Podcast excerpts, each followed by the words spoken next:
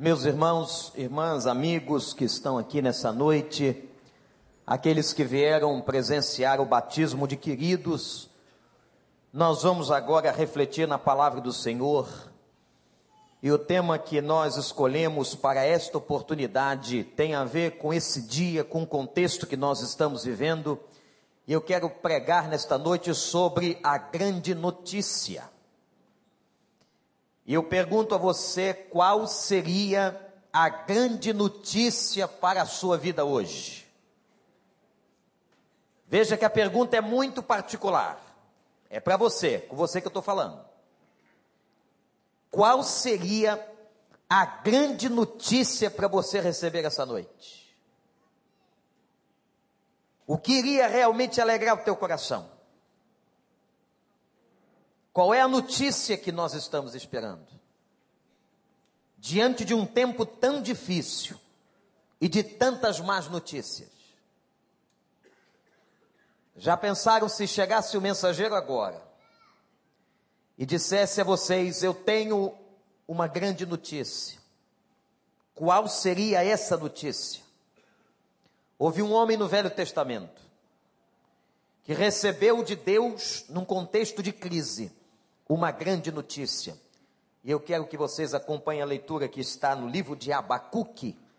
Você pode abrir a sua Bíblia? Livro do profeta Abacuque, chamado profeta menor. Sabe por que ele é profeta menor? Sabe por que Jeremias é profeta maior? A diferença entre o maior e o menor está exatamente na quantidade, é isso mesmo, de escrito, ou daquilo que eles deixaram escrito. Abacuque capítulo 1.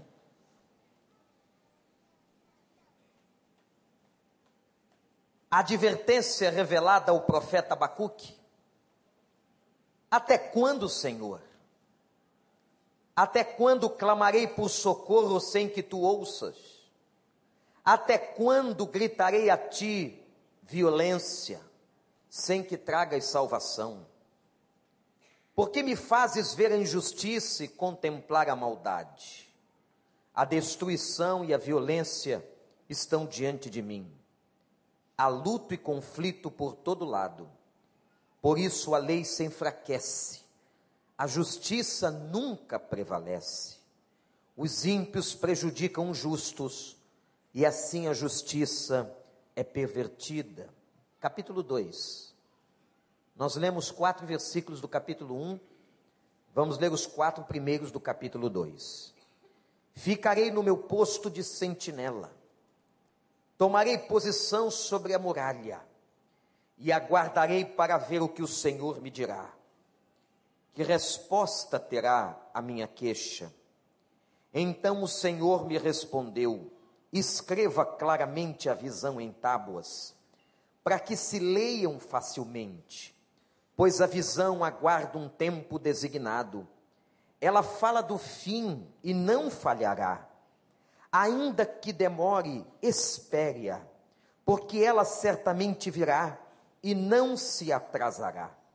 Escreva: o ímpio está envaidecido, seus desejos não são bons, mas o justo viverá pela fé. Que Deus nos abençoe. Pouco se sabe sobre este homem. Pouco se sabe sobre a história deste homem chamado Abacuque. O que temos da vida dele são apenas três pequenos capítulos que estão aqui neste livro. Este profeta menor, porque ele escreveu pouco, nós não sabemos muito da sua história. Sabe o que significa seu nome? O nome de Abacuque é muito sugestivo e significa abraçar.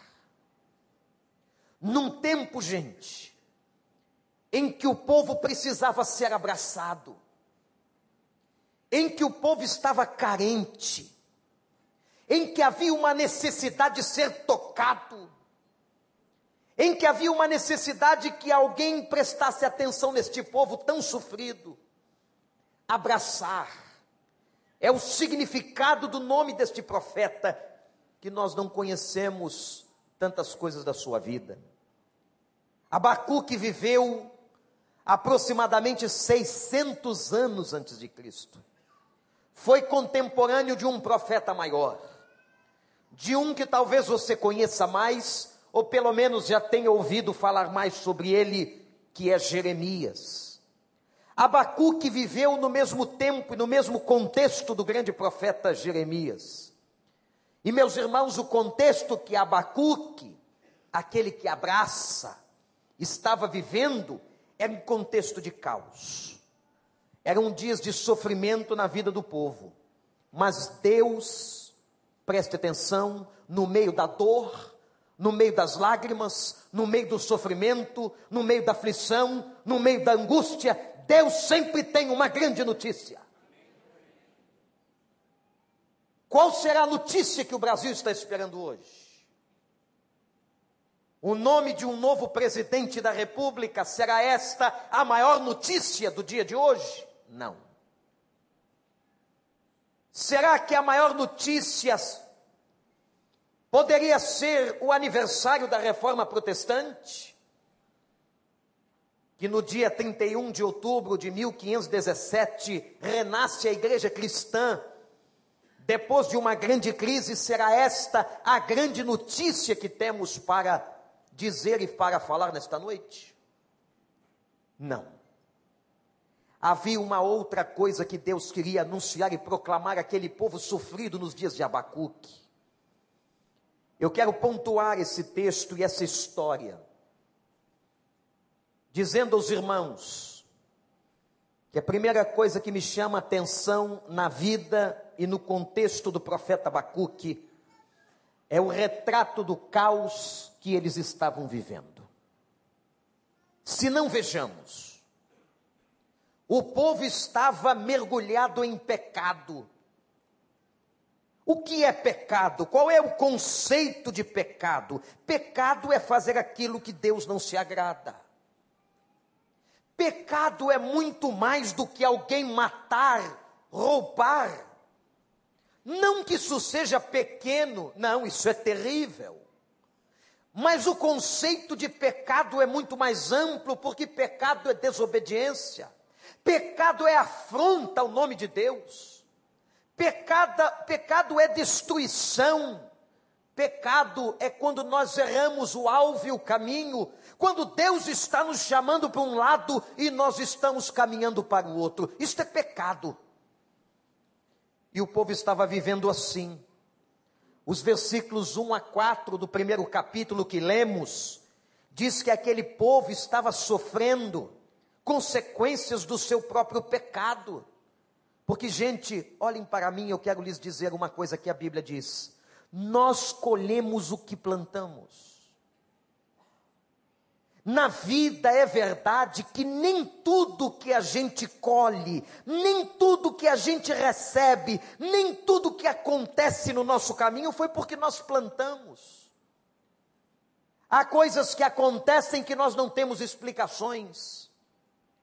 Nós acabamos sofrendo por causa da decisão de outras pessoas relacionadas a nós. Mas o fato bíblico diz: aquilo que o homem semear, isto ele vai ceifar. Aquilo que eu plantar, eu vou colher. Pode ser que nem tudo que eu esteja colhendo fui eu que plantei, mas com certeza, tudo que eu plantei, eu vou colher. Se eu estou plantando amor, eu vou colher amor. Se eu estou plantando ódio, eu vou colher ódio. Se eu estou plantando perdão, eu vou colher perdão. Se eu estou plantando a graça, eu vou colher a graça. Você crê nisso? Isso é verdade bíblica. As nossas escolhas, e como são importantes as nossas escolhas, gente, as nossas escolhas hoje vão interferir no nosso futuro. Nós estamos vivendo hoje situações que são consequências de escolhas que fizemos lá atrás. Como são importantes as nossas escolhas, como temos que ter responsabilidade.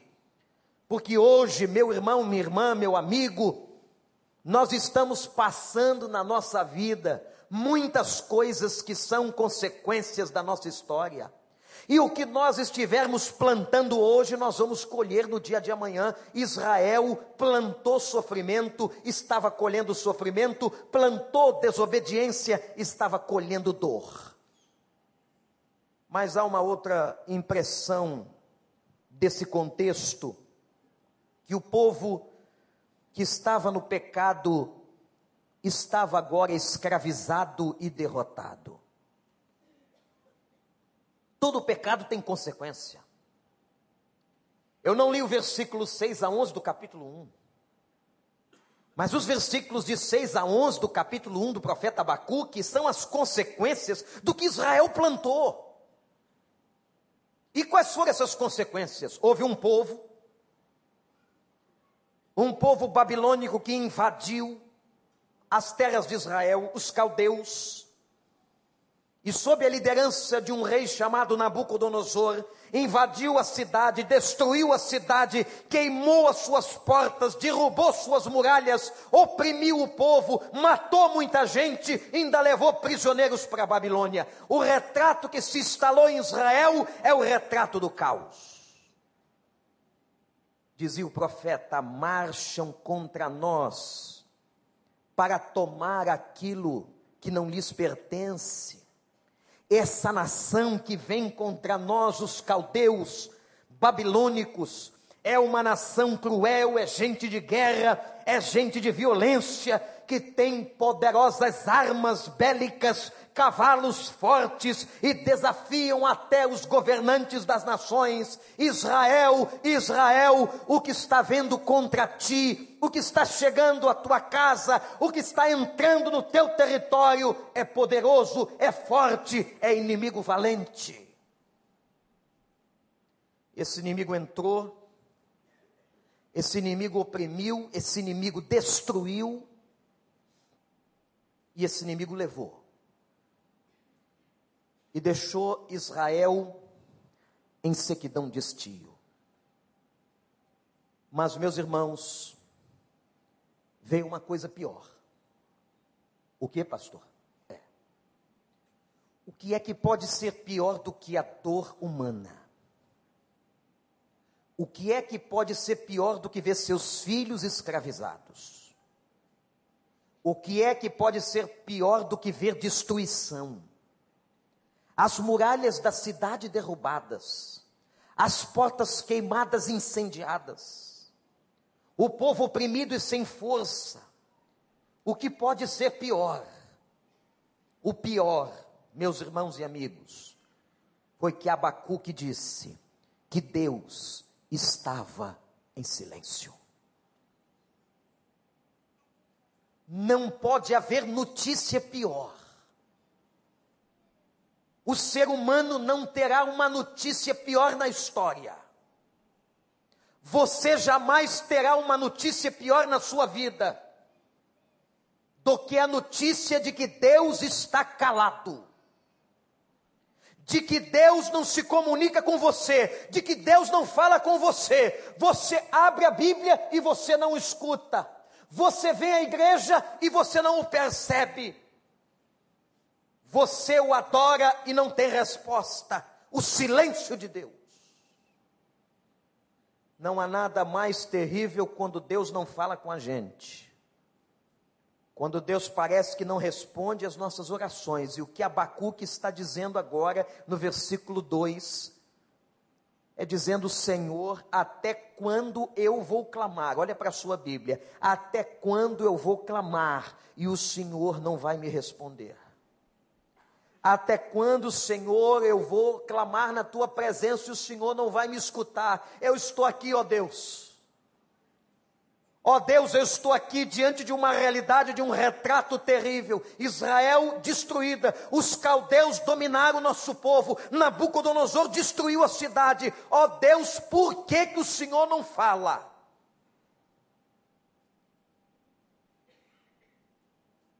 E a imagem do caos e o retrato que vemos agora pode estar se repetindo na sua vida neste momento. Quando você passou as portas da igreja, quando você entrou nesta casa de oração, quantos que estão aqui fizeram escolhas erradas. Gente, tem algumas escolhas erradas que, pela misericórdia e a graça de Deus, lá na frente, muitos anos depois, a gente pode até consertar.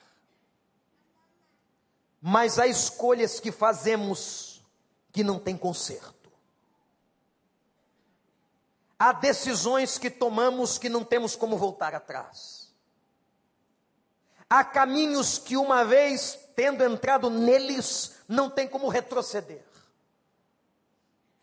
E o que que nos resta?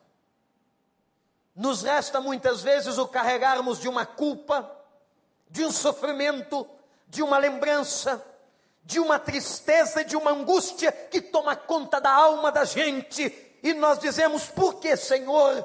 Por que entramos por aquele caminho? Por que tomamos aquela decisão? Por que, que há tantos anos atrás não tivemos uma outra oportunidade?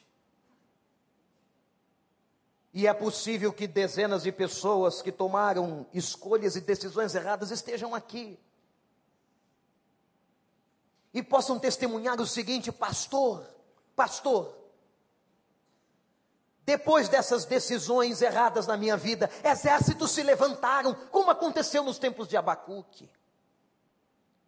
Depois de escolhas e decisões erradas na minha vida, exércitos se levantaram na minha casa, na minha história, na minha vida pessoal.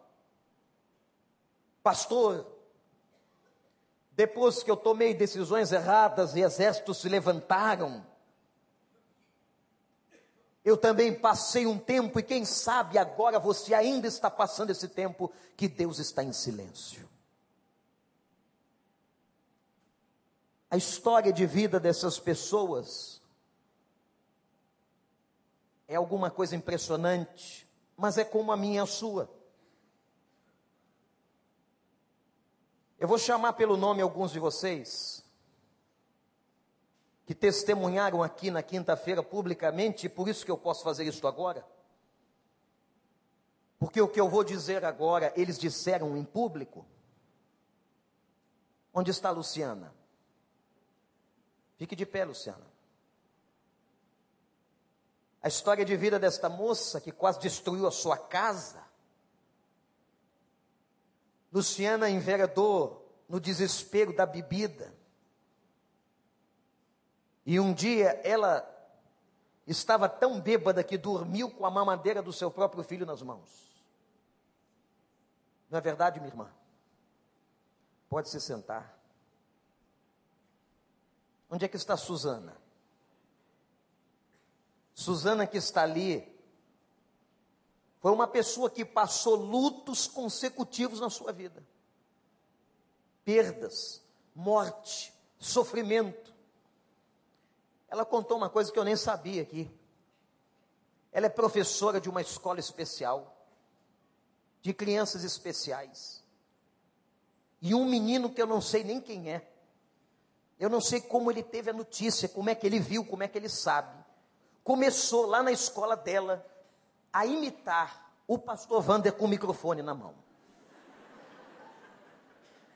Um menino com síndrome de Down. Um menino especialíssimo para Deus. E aquela professora do menino começou a ficar impressionada. Quem é este pastor ou quem é esta igreja onde ela está? Que pode impressionar a vida de uma criança como esta? E de uma vida tão sofrida e cheia de lutos Aqui está a Suzana, salva por Jesus, na instrumentalidade de um menino especial. Louvado seja Deus. Cadê a Cíntia? A Cíntia, essa moça simpática, que tinha um tumor de 13 centímetros, mas que pela misericórdia de Deus e clamando ao Senhor, e vejam como Deus faz e nós não precisamos ficar por aí, meus irmãos, fazendo sensacionalismo com os milagres e a graça de Deus, mas esta moça, depois de clamar a Deus e fazer o último exame para a sua cirurgia, descobriu que o tumor de 13 centímetros tinha desaparecido. Olha ela aqui.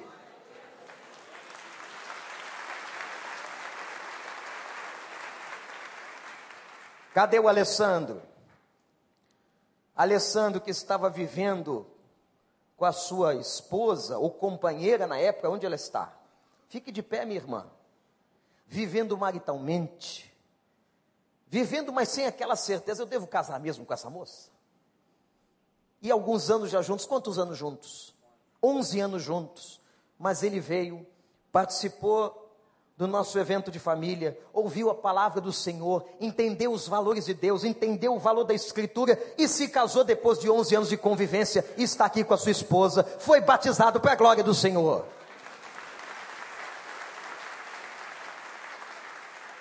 André Erdi, quanta dor no coração, minha irmã. Seu testemunho foi contar para nós muita dor mas Deus honrou a sua casa como tem honrado há muitos anos, Deus honrou a sua vida. E você pode testemunhar quinta-feira que hoje você tem convicção que é serva de Jesus. Onde está a Andréia? O Igor? Iago, Iago. Cadê o Iago? Esse menino só vive rindo, gente. Você olha para o Iago, ele está rindo. Você nasceu assim, não foi? Já nasceu, saiu do ventre da sua mãe sorrindo desse jeito. É um adolescente, não parece um adolescente? Mas é um menino bom, um garoto que se converteu, que Jesus alcançou. E como eu gosto de ver adolescentes convertidos, porque eu me converti na minha adolescência, Deus falou meu coração, me tirou das trevas, eu estava também num caminho de bebida, de farra, mas o Senhor me resgatou, como fez com a tua vida, Iago, que Deus te abençoe e que você seja um homem de Deus. E a Bárbara? A Bárbara testemunhou com aquele jeitinho simples dela, que ela tomou uma decisão e ela fez uma bobagem danada, pai dela preocupado, ela ficou grávida antes do tempo, ela não sabia o que fazer, ela não sabia como resolver o problema, ela chegou a causar alguma dor dentro da sua casa, mas o Senhor é capaz de restaurar tudo, não é não, minha irmã? E Ele foi consertando o seu coração, Ele foi te ensinando, Jesus entrou na sua vida, e Deus foi transformando, e você está aí hoje feliz da vida, e aquela criança é uma bênção na sua história, louvado seja o nome de Deus. Vocês estão vendo aqui pessoas que passaram pelo caos, Pessoas que passaram pela dor e pelo sofrimento, irmãos. Mas às vezes nós passamos pela dor e nós não ouvimos a Deus naquela hora. Nós não sabemos como resolver o problema. E Abacuque então vai questionar a Deus. E ele reclama, e ele grita, e ele chora, e diz assim: Até quando, Senhor? Você já se aborreceu com Deus?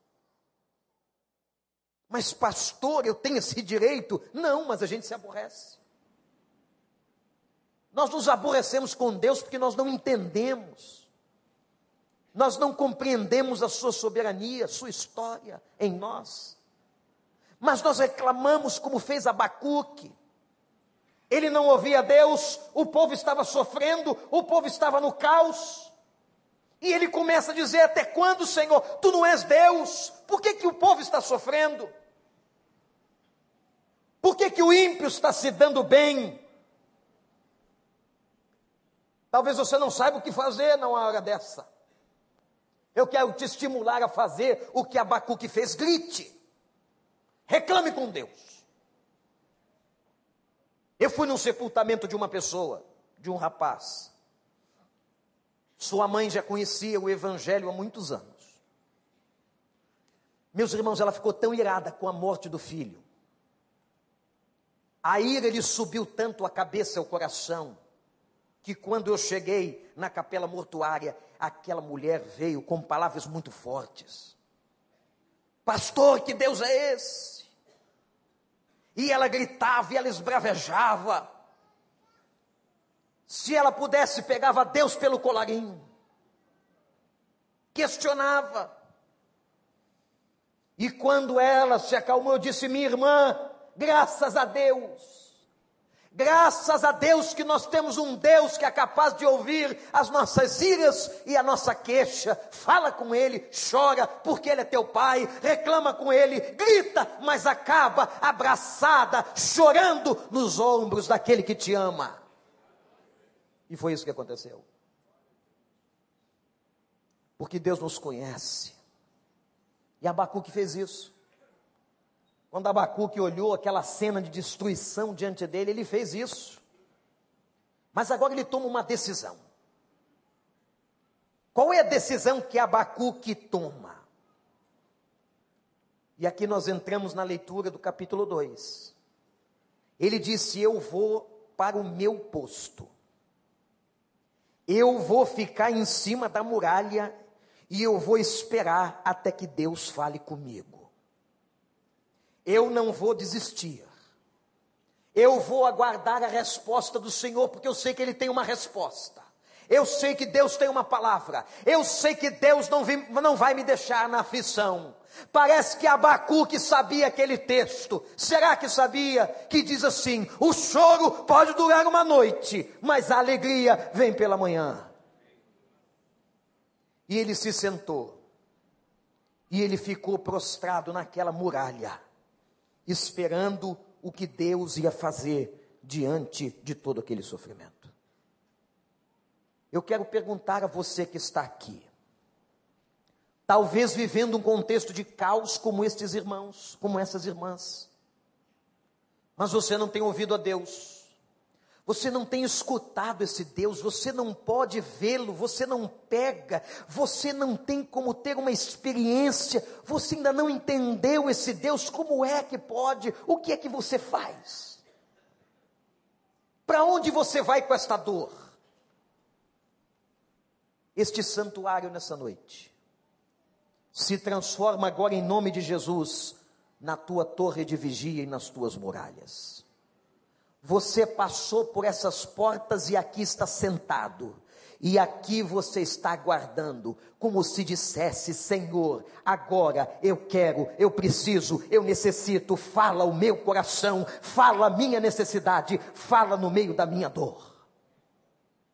Ouça o Espírito. E Abacuque sentou, porque ele cria.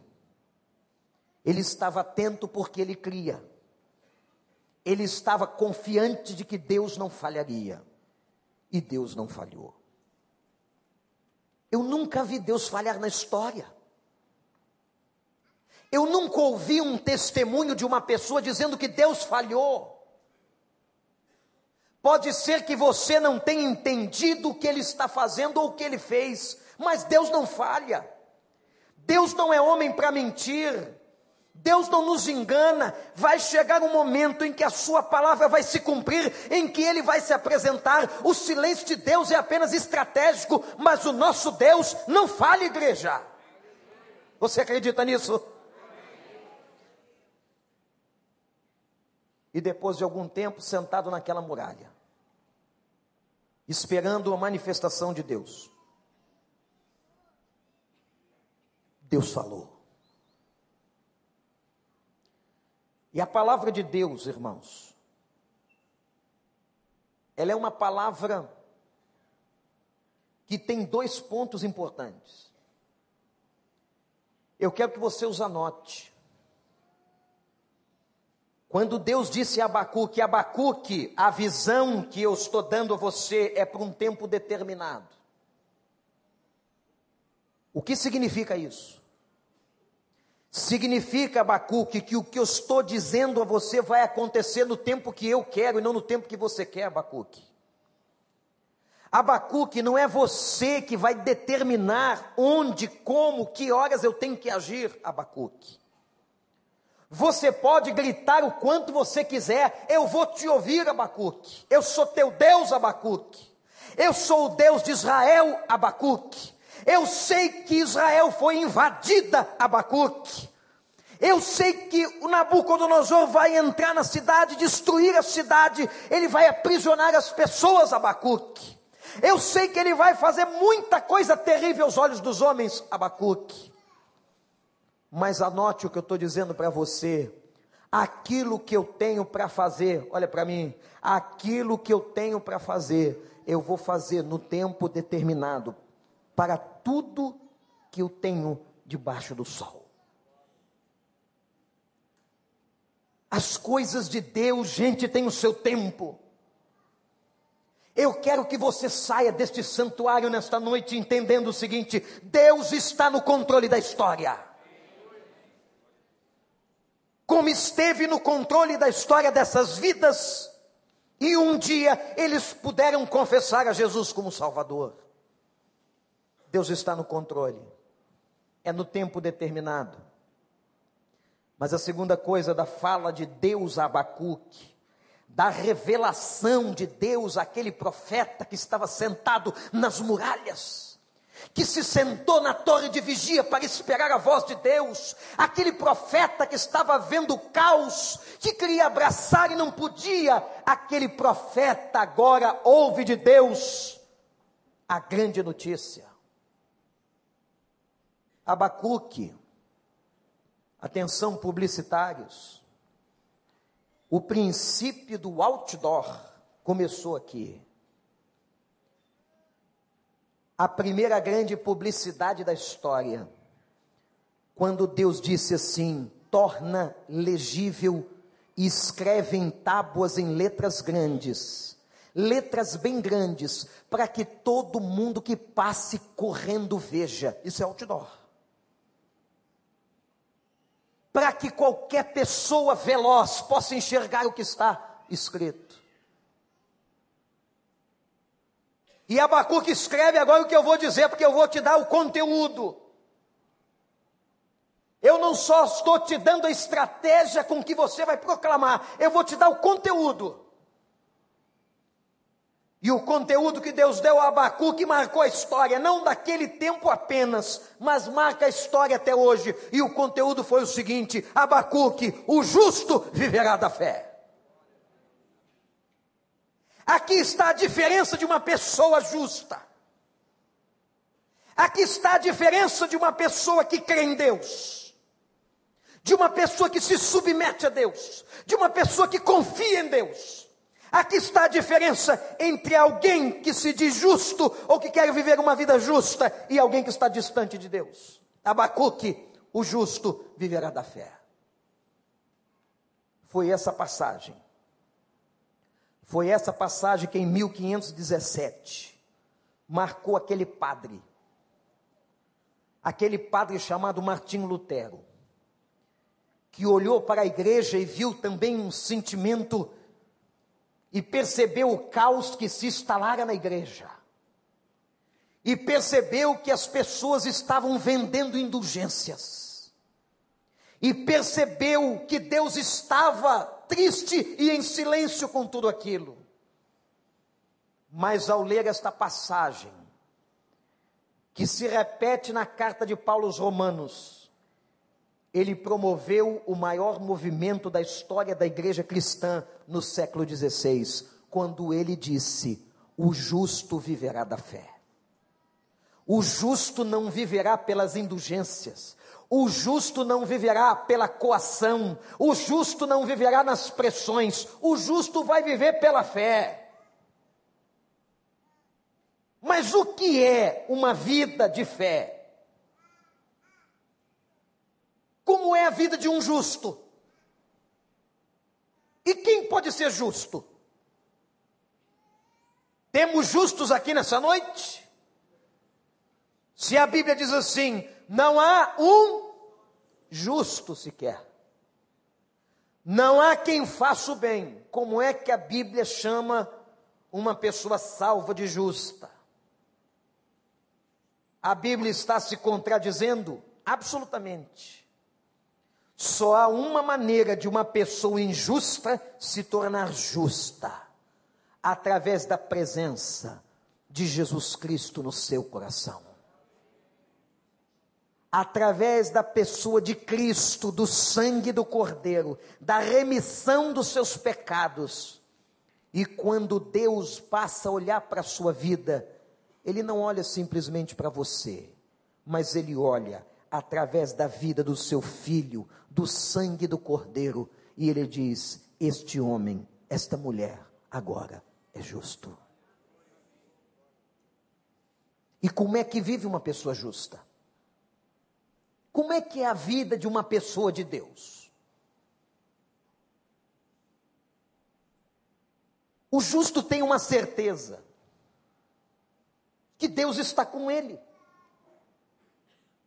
O justo passa por tribulações, por dores, por dificuldades, como qualquer pessoa. Aliás, ele pode passar mais tribulações do que o injusto. Tem pessoas injustas neste mundo que sofrem menos do que pessoas justas.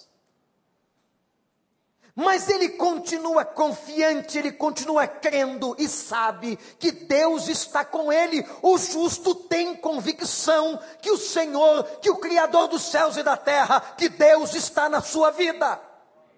Você tem essa certeza? Deus não é para você só um personagem. Será que Deus não é para você apenas uma história natalina? O justo não. O justo diz assim: Eu sei que o meu redentor vive. O justo diz assim: O Senhor é meu pastor e nada me faltará. O justo diz assim: Eu sou o templo do Espírito Santo de Deus. O justo diz assim: Eu um dia aceitei o sacrifício do Cordeiro e eu reconheço Jesus como meu Salvador. O justo é aquele que caminha nas ruas e nas vielas do sofrimento, mas com a certeza de que um dia vai ter vitória. Meus irmãos, um dia nós vamos ter vitória. Pode ser, como diz o texto, que não seja para este tempo, mas eu quero anunciar a você que todas as orações de um justo serão respondidas. Todas tudo será completado. E aquele menino, Susana, com síndrome de Down, vai chegar um dia que, pela graça do Senhor, ele será perfeito. E ele vai adorar perfeitamente na presença de Deus. Porque tudo que for imperfeito será aperfeiçoado. Tudo que ficou sem resposta será respondido.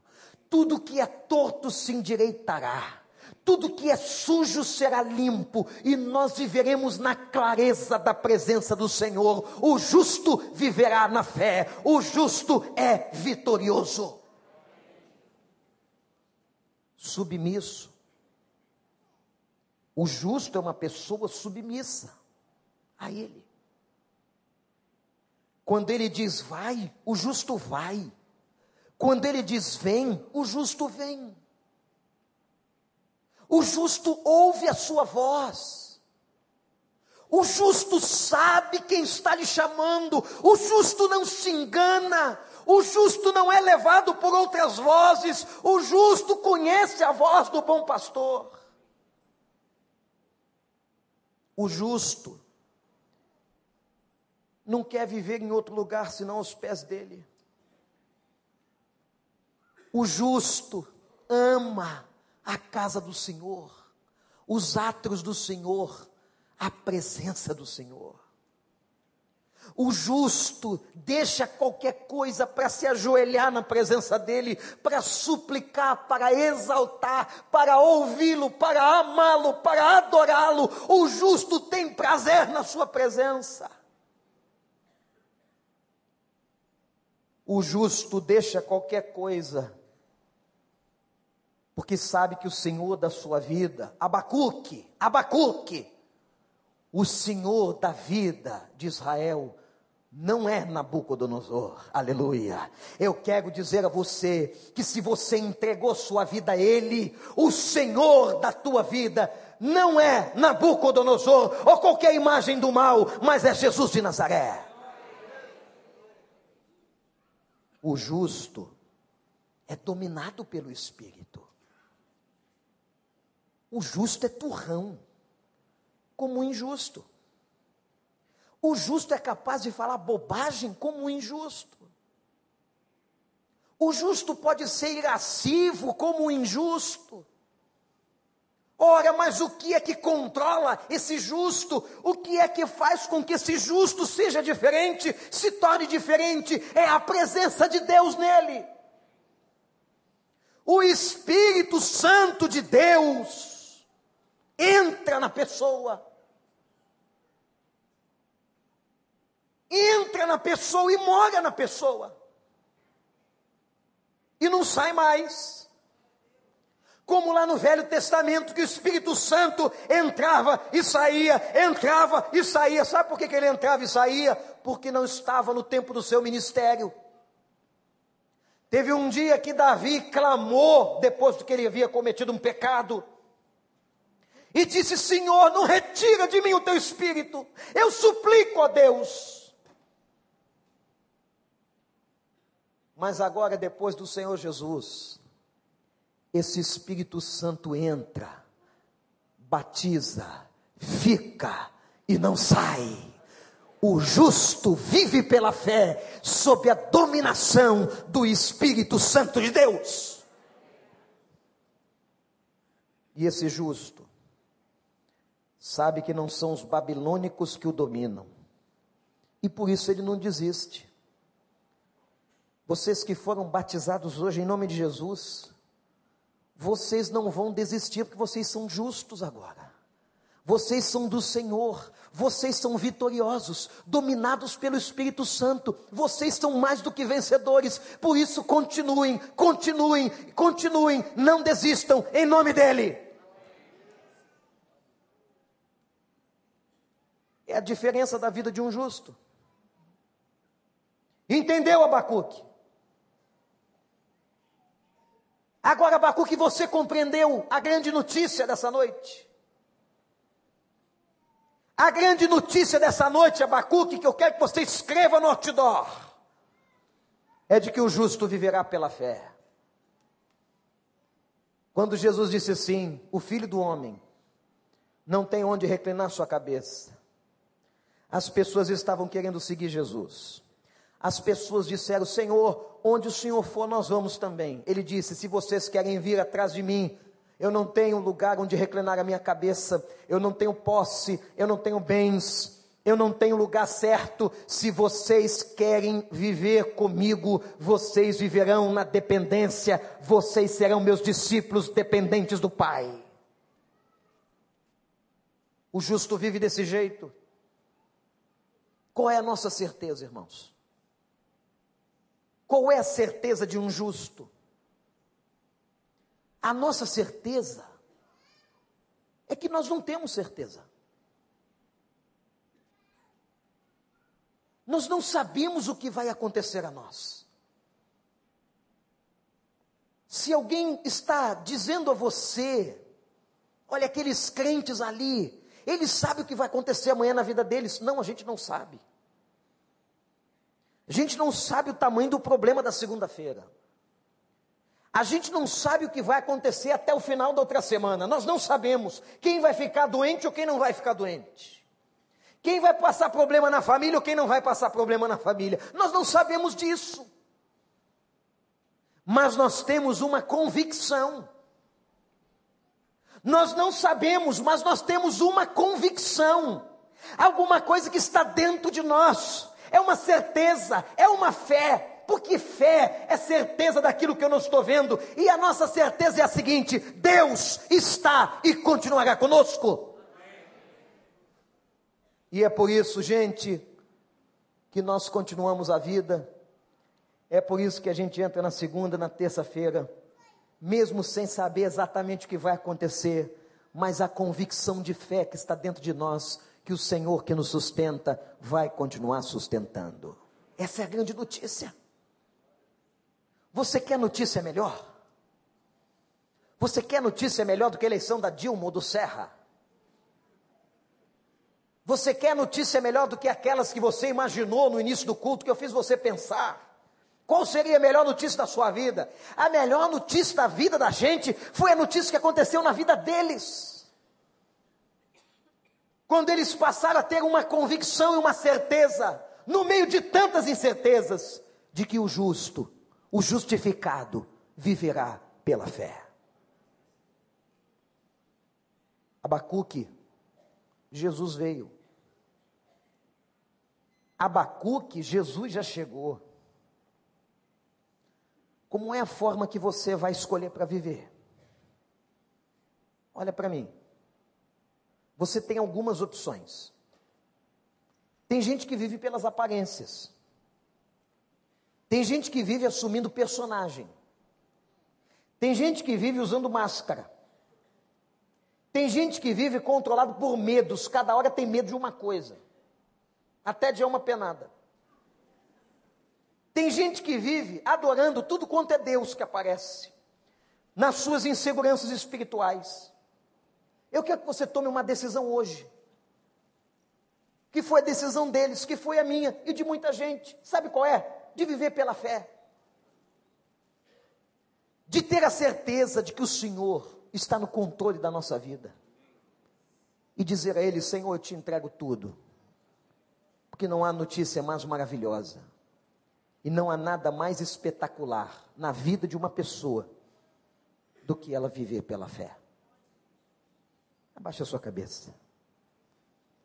Vamos orar.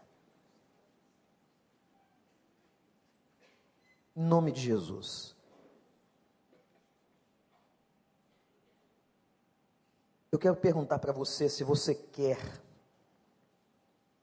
verdadeiramente receber essa grande notícia na sua vida.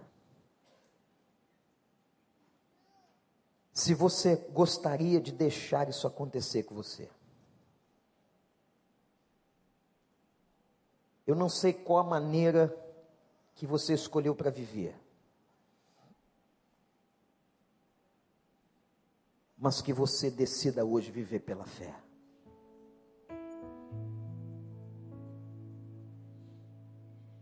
Quem sabe você está sentado aí,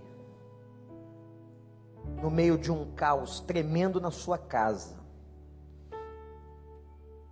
um caos tremendo na sua vida. Quem sabe você também tem sofrido tantas perdas, tem vindo tanta coisa destruída.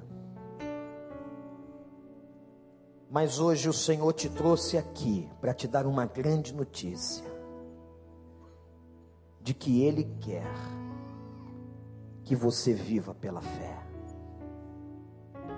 E só você pode dizer a Ele ou dar a Ele uma resposta. Talvez, meu amigo, minha amiga, você tenha, esteja vivendo de tantas maneiras, mas nunca disse a Deus: eu quero viver pela fé. Eu quero viver, Senhor, na tua presença. Eu sei que um dia a vitória chegará, mas isso é coisa para quem decide viver pela fé. Nós estamos de olhos fechados, cabeças baixas. Você que está ouvindo essa palavra, é contigo que eu estou falando. Você quer declarar a Deus agora: Senhor, eu quero e eu decido viver pela fé. Eu quero orar por você. Levante a sua mão onde você estiver. Se você está tomando essa decisão, Deus abençoe, bem alto. Deus abençoe, Deus abençoe. Levante bem alto a sua mão, lá atrás. Deus abençoe, Deus abençoe, Deus abençoe, Deus abençoe. Eu quero viver pela fé. Eu quero viver na dependência. Eu quero viver na dominação do Espírito de Deus. Eu quero viver na confiança. Graças a Deus, graças a Deus, graças a Deus. Nós vamos adorar o Senhor. Esse momento de oração, muito sério, muito sério, muito sério. Robson vai ministrar agora. Jesus Cristo mudou meu viver. Jesus Cristo mudou meu viver. É a luz que ilumina meu ser. Sim, Jesus Cristo mudou meu viver. Eu vou pedir a todas as pessoas que levantaram suas mãos, eu quero orar com vocês. Lá de trás, lá da minha esquerda. Venham aqui no altar, a gente orar junto. Pode sair do seu lugar agora. A igreja vai ficar de pé. Todos que levantaram suas mãos, Deus sabe quem foi. Eu peço que você venha aqui para a gente orar junto. Você quer viver pela fé? Você quer dizer isso a Deus? Nós vamos orar por você. Graças a Deus. Deus abençoe. Pode sair lá de trás. Aquela senhora, aquele senhor aqui. Lá na ponta, lá no fundo da igreja. Pode vir, pode vir. Vem aqui e digam com esse gesto: Eu quero viver pela fé. Pode vir. Graças a Deus. Vem. Que falavam ilusões. Você que entrou aqui a primeira vez e você quer dizer isso a Deus. Eu quero viver pela fé. Vem, pode vir, cheguem para cá. Pois Cristo Vem, graças a Deus. Pode vir. Jesus Cristo mudou o meu viver. Jesus Cristo mudou. Vamos cantar, igreja. Jesus Cristo mudou a vida dessas pessoas. Eu vou pedir aos membros da igreja que se aproximem. Eu quero ver cada pessoa com um membro da igreja. Pode vir. Coloque a mão no ombro, ore com ele. Pode sair daí. Você que é membro da igreja. Jesus Cristo mudou.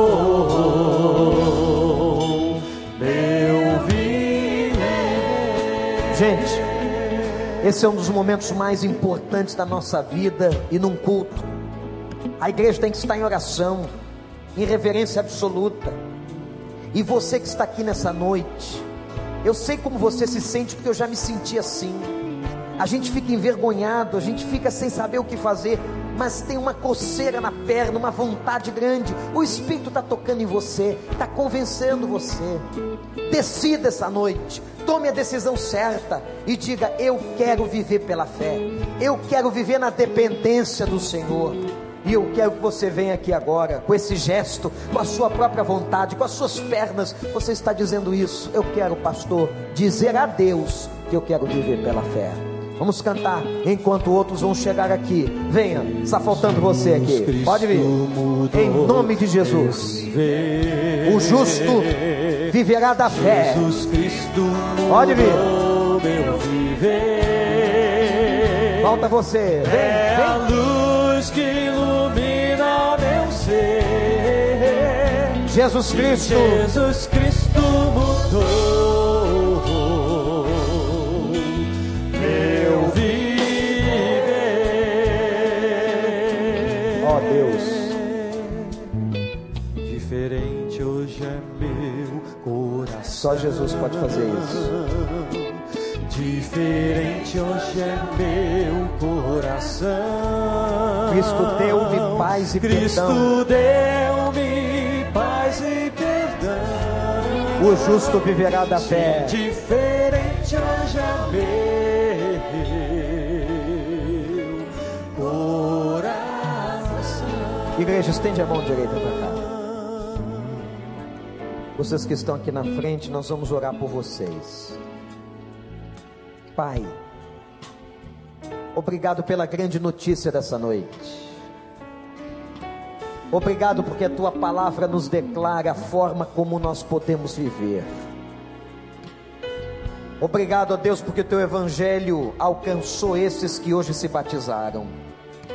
E agora, Senhor, o teu evangelho alcança corações que estão vivendo caos, como nos dias de Abacuque, com seus temores, com suas dores, com seus sofrimentos, mas que estão decidindo agora na presença do Senhor.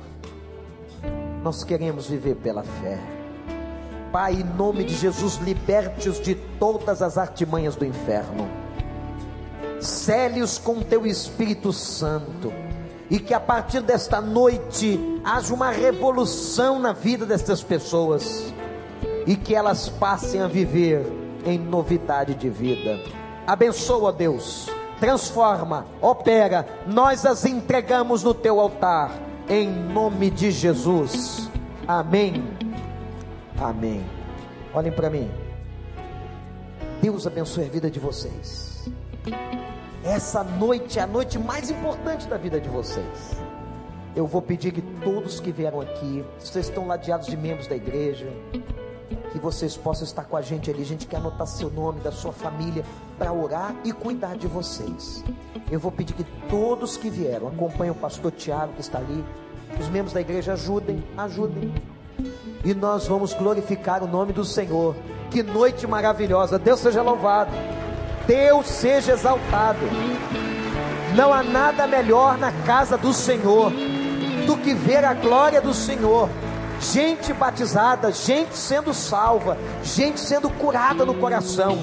E nós vamos terminar este culto, Robson, celebrando a Deus. Mas eu quero que você agora dê a mão para quem está do seu lado. Nós vamos impetrar uma benção aqui. Quem vai impetrar essa benção é esse irmão que está tocando em você, crente. E eu quero que você agora que tocou a mão do outro, que você ore por ele mesmo que você não conheça. Clame.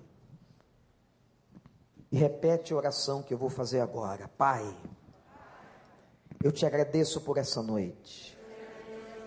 Pela presença do Senhor conosco. O Senhor está em nós. Mas o Senhor está entre nós. O Senhor está operando o Senhor curou gente aqui hoje. O Senhor deu uma grande notícia. O Senhor renovou a nossa esperança. E abençoa a vida dessa pessoa que eu estou tocando agora. Derrama graça sobre a casa dela. Tenha misericórdia dela. Que a tua bênção inunde o coração dela. Enche-a de amor. Enche-a de paz da tua presença consoladora. Ó Deus, abençoa todo o teu povo. Nós te glorificamos. Nos dê uma boa semana. Em nome de Jesus. Amém. Amém. Agora dá aquele apertozinho de leve. Não larga não. Dá aquele apertozinho de leve na mão dele. Isso, quer abraçar, abraça. Pode abraçar. Glória a Deus.